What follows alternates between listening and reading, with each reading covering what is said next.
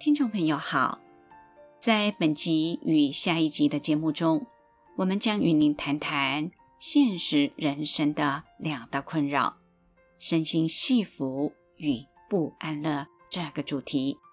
欢迎收听。对世间人而言，现实人生有两大困扰，其一是现实身心的束缚。以佛教的说法，就叫做五阴系缚，也就是轮回的意思。那么，什么是五阴呢？有情众生的生命表现就是五阴。五阴系缚指的就是有情众生的生命处在一种缠缚当中。经典上形容说，就像一根柱子上绑着一条绳子，绳子的另一端。绑着一只狗，那只狗不管怎么跑，都只能绕着柱子一直转，也就是原地旋绕，永远离不开。这指的是什么呢？指的就是系缚。这是宗教的语言，也就是世俗通称的轮回。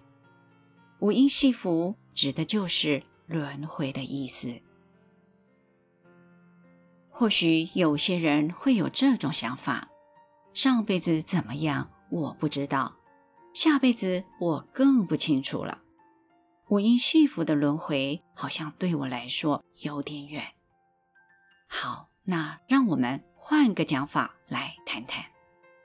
相信诸位很容易就能了解这句话的意思了。你只要仔细的自我观察。每天的生活状态，你一定会发现，当前的身心似乎有一个固定的反应模式，周而复始，没有改变。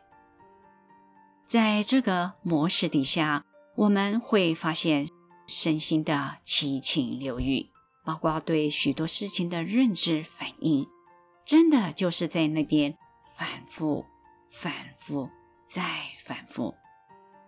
然后我们会觉得自己长久以来好像努力的一直循着某种模式，一直为了什么而活着，而活着也就是为了继续活着。过程和目的似乎都差不多，活着就是为了某种目的，那个目的就是活下去。而活下去，又是为了某种目的，那个目的就是活下去，是不是这样呢？当生活的过程、生活的努力与生活的目的都一样的时候，如果你有察觉到，你就马上发现自己陷入了一个混沌的束缚里面，不知道到底是。怎么回事？有些人一辈子没有自我发现到自己的一生，差不多都是这个状态。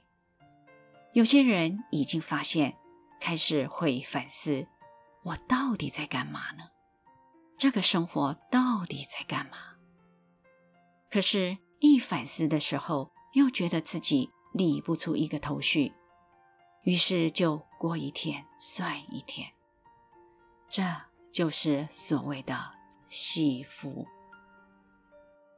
举个例子来说，我们每天眼睛一睁开就开始努力，不论是整理家务或者打理家里的柴米油盐酱醋茶，不论是努力的经营好家人的相处，或者是出去努力工作赚钱，似乎都有一个目的。